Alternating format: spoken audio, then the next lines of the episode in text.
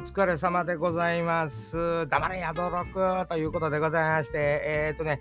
前回に映画のお話ちょっとさせてもらったと思うんですけども、まあ、狼という映画なんですが、あの、見たらアマゾンにあんねんもんね。びっくりしたで、言うて。ほんなもう、ちょっとやっぱあんな話したら盛り上がるやん。ほなまあ、もう一回見てみようか、思ってもう、何回見んねん、ぐらいね。ほんまにあれも20回ぐらい見てると思うんですけど、見ましたよ、狼。あのね、昔くっついてたかどうかわからんのですけどね、あの、副題というかね、男たちのバンカー最終章って書いてある。あんなん昔書いてたかなと思うんですけど、まあまあ、香港映画とかにはありきたりですな。あの、ジャッキー・チェンがちょい役で出てても、ジャッキー・チェンのって書いてしまうみたいなね。まあ、売れるためやったらもう、どんな名前もつけたんで、みたいなノリなんですけど、やっぱ、狼ね、まあ、ええわ。ほんまに、もう、たまらんかったわ。もうね、皆まで言うなというか、そんな難しい話じゃないのでね、あの、見てほしいんですよ。あの男たちのバンカー好きか嫌いはあるよ。あるけどね、やっぱその香港映画のね、当時のね、拳銃撃ったら火花どんだけ出んねんみたいなね、その、危ないやんいうぐらい火花出るんですよ。もうこ撮影してる人らも危ないやん言うてたぐらい、あの火花出てたりとかね。でどんだけ弾撃つんっていうね、その、あるんですよ。そのそんなはる弾入るっていうぐらいね弾撃ったりとかするのもありますけどね。なんかその人間なのかみたいな自分はそういうまあまあ殺し屋のね映画ですからあの殺し屋は人間なのかってみたいな、まあ、最後の方にそういうこう問いかけがあったりとか、まあ、いろんなことがあるんですよ。殺し屋のに情があるみたいな。でもそんなんはもう時代遅れやみたいな話があったり、まあ、刑事がそれにこうほろっとくるというようなことがあったりするんですけど、まあ、年配の方の刑事はまあ最後あの死んでしもたりするんですけどなんかねその亡くなる年配の刑事さんっていうのがあの他のあの作品ではあのタクシー屋の社長として出てきてて協力する役やったりめっちゃええ役やねあの人。名前は全然わからへんけど あの人いつも出てくんねん。超ユンハの映画には出てきてるわあのおっちゃん。あのおっちゃんいつもええ役やねん。めっちゃかっこええねん。っていうのの、まあ、なんかその感じがあるんですけどやっぱりねツイハークが、まあ、制作ですね。で、監督はジョン・ウーなんですよ。やっぱりね、白い鳩、スローモーション、二丁拳銃。もうこれはもうね、絶対、もうこれ絶対なんですよ。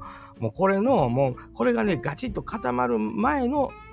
ジョン・ウーなんですよ。ええー、あの、見ていただきたいな、ぜひね、もうその、あの、いわゆる、その、やっぱ、チョウ・ユンファという人は、まあ、コミコミカルな、えー、青春的な映画にも出たはる人なんですけど、やっぱり売れたんは、あの、男たちのバンカーと思うんですけど、なんとも愛らしい笑顔の人でね、あと悔しい顔、悲しい顔がぐっと心に来てまうような俳優さんなんですよ。まあ、皆さんご存知で言うたら、あの、実写版ドラゴンボールの亀仙人の役やってた人ね、あの人ですよ。あの人がええなんで、もうほんまにかっこいい。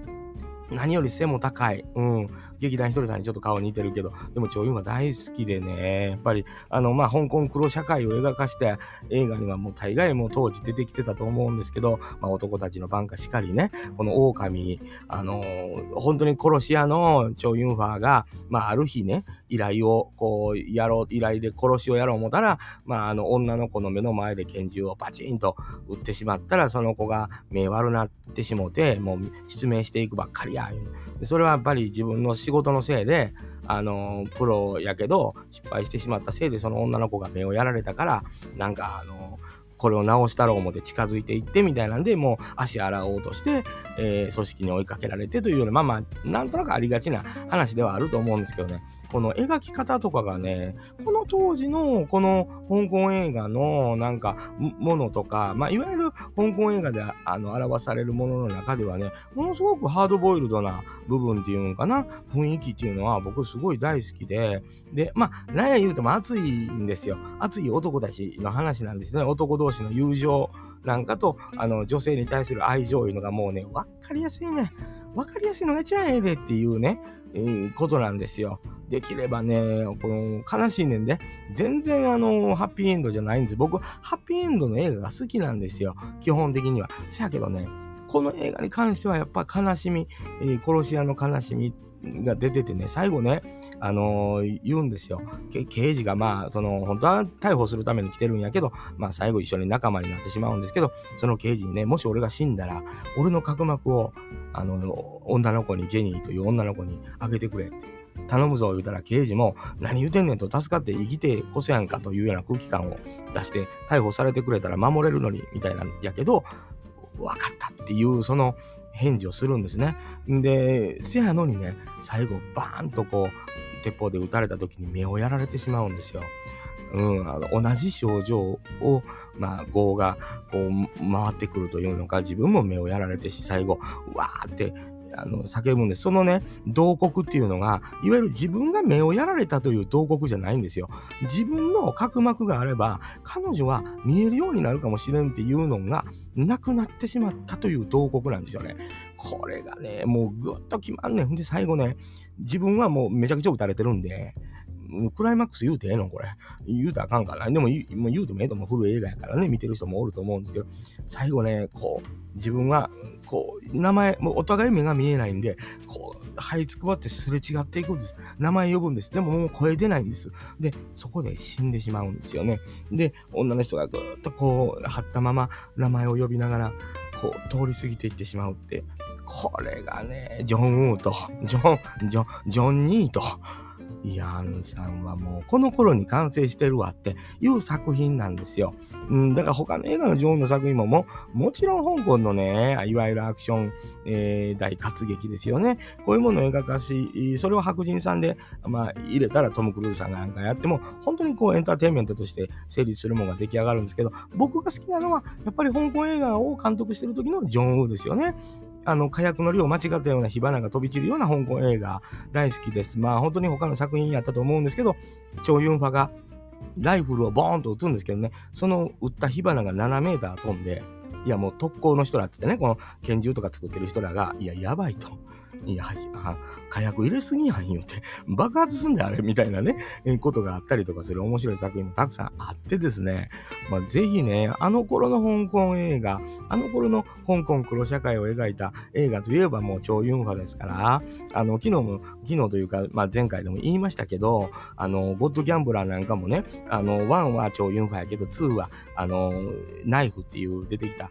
青年が主人公やねんって言いましたけど、そのナイフの役やってんの誰か分かって。アンディ・ラウ。アンディ・ラウやね、あの、アンディ・ラウやし、もう一人出てきてた青年っていうのが、実はチャウ・シンチーやったんですね。最近説明読んだら、あ、あれチャウ・シンチーやってんやって思うぐらいの結構スターが出てますよ、いうようなことなんですけどね。まあ、できればね、狼。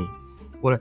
男たちの挽歌ってついてるから続いてると思うんですよ。実はね、 one, two, three は続いてるんですけど、この最終章いうのは全然関係ないんですよ。だからやっぱり映画の知名度を上げるために、わざわざ男たちの挽歌最終章でつけたんやろな、いうのがよくわかる。で、調べてみると、ゴッドギャンブラーも one と、えー、最終章っていうのは、超ユンバー出てるんですけど、その後もう一作ね、どうもね、出てるみたいなんですよ。ちょっとアクション寄りになったやつが、あの、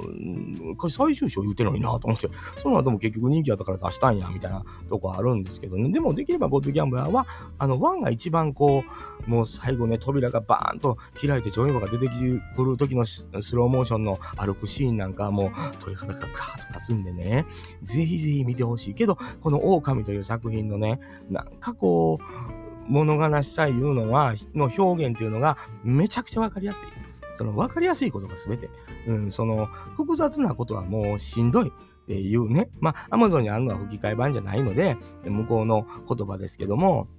できればね、まあそれはそれで、あの、どっちで見てもええと思うんですけど、DVD なんかも販売されてて、レンタル落ちとかね、たくさんあるんですけど、この狼っていう作品僕、ジョン・ウーの作品の中では一番好きな作品やと思います。うん、チョ・ユンファがやっぱかっこいいねん、当時の。うん、だから男たちの番かも見てほしい。これもまあ、あの、面白いよ。あの、中はめっちゃハードボイルドやけど、1で主人公死んでんのに2で双子の弟出てくるっていうね、えー、無茶な設定が出てきたりさすが香港映画と思わす話ですからね、えー、できればそれも見てほしいんですけど、この超ユンファという役者さんをもう一度、あのー、確認して、この人のかっこよさというか、爽やかさというか、あの見てほしいなと思うわけでございますよね。えー、そういうことなんでございますんで、別に映画レビューの番組はないんやで、僕の好きな作品だけを喋ってるわけでございましてですね、ねほんまはもうゴッドギャムラーを見たかったんやけど、さすがにアマゾンになかったな。うん、やっぱりあの、レンタル落ちばっかりやったわ。ええー、ほんまに欲しいわ。うん、DVD でももうブルーレイでもなんでもええわ。欲しいと思ったね、まあ買おうかな思ったら買えるんでしょうけどね。やっぱりね、なんかこう、思い入れのある作品っていうのは手元に持っときたいっていうのはありますよね。えー、そうなんですよ。男たちのファンか、この、もうそうやし、狼という作品も、ぜひぜひやっぱり持っときたいなという作品でございます。いつでも見れる。いつでも見たいっていうようなことですよね。できればね、もうデジタルリマスターかなんかして、もうちょっと画像きれいにしてほしいっていうようなね、ところもあったりする。まあそこまではできへんやろなと思うんですけど、まあ皆さんにあの見てほしい作品、えー、たくさんさありますよね。僕の大好きな作品、たくさんあるんですけど、まず数は知れてますよ。数は知れてますけどね、できれば見てほしいな。なんか僕の中の何か自分を形成する中の一つになってるというか、うん、なんかね、もう殺し屋が何を形成してんねんというようなことだと思うんですけど、何も形成はされてないですよ。影響は受けるんですよ。えー、その男たちの番が、あのー、1とか2とか見たら2でね、マークっていう、その双子の弟がね、爪楊枝をずっと噛んでるんですよ。ぴょんと。うん、あのー、ドカベンのいわきみたいにね、まあ、まあ、いわきはあれ葉っぱやけど、あのその爪楊枝をね、絶対あの、男たちの番が2見たらもう絶対爪楊枝噛んでるわ。次の日から。うん。それはそうやね。ほんまに。あの、そういう影響も、あれ中学校自分やったかな。うん。近所のね、幼馴染のかっちゃんと二人で、かっこええわ、かっこええわ言うてね、爪楊枝ずっと噛んでたわ。えー、そんなんありますね。えー、ほんまにね、なんかできればね、なんかあの、まあまあ昨日言うた作品ですよね。えー、新少林寺伝説。あれも含めてね、えー、まあジェットリーもかっこええやんかと、超ユンファもかっこええで、超ユンファの作品見てみてくださいよというようなことでございます。まあ勝手なことばっかり言うとおりますと、お前の好きな映画見たらもう知らんわい。黙れ。宿六と言われそうです。